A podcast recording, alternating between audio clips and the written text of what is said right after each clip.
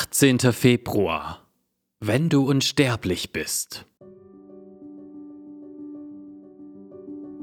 Als es aber Tag geworden war, rotteten sich etliche Juden zusammen und verschworen sich, weder zu essen noch zu trinken, bis sie Paulus umgebracht hätten.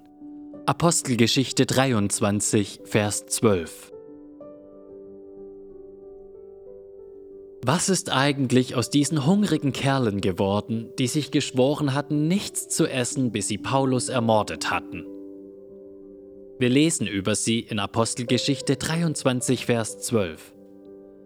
Als es aber Tag geworden war, rotteten sich etliche Juden zusammen und verschworen sich weder zu essen noch zu trinken, bis sie Paulus umgebracht hätten. Ihr Plan ging nicht auf. Warum? Weil eine Reihe äußerst unwahrscheinlicher Ereignisse eintrat. Ein Junge hörte, wie sie ihren Plan schmiedeten. Der Junge war der Sohn von der Schwester des Paulus. Der Junge hatte den Mut, zum römischen Hauptmann zu gehen, der Paulus bewachte. Der Hauptmann nahm ihn ernst und brachte ihn zum Befehlshaber.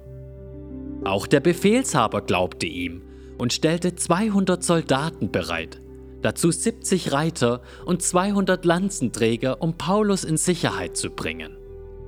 Jedes dieser Ereignisse war höchst unwahrscheinlich. Seltsam, doch so ist es wirklich geschehen.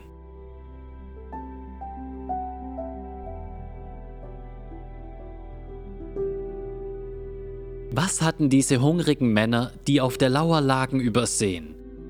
Sie hatten nicht damit gerechnet, was Paulus kurz bevor sie ihren Komplott schmiedeten passiert war. Aber in der Nacht trat der Herr zu ihm und sprach, Sei getrost, Paulus, denn wie du in Jerusalem von mir Zeugnis abgelegt hast, sollst du auch in Rom Zeugnis ablegen. Apostelgeschichte 23, Vers 11.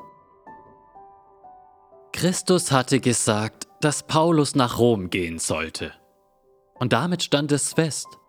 Gegen Christi Versprechen kann kein Angriff gelingen. Bis er nach Rom kam, war Paulus unsterblich. Er hatte ein letztes Zeugnis zu geben. Und Christus würde dafür sorgen, dass Paulus es geben konnte. Auch du hast ein letztes Zeugnis zu geben. Und du bist unsterblich, bis du es gegeben hast.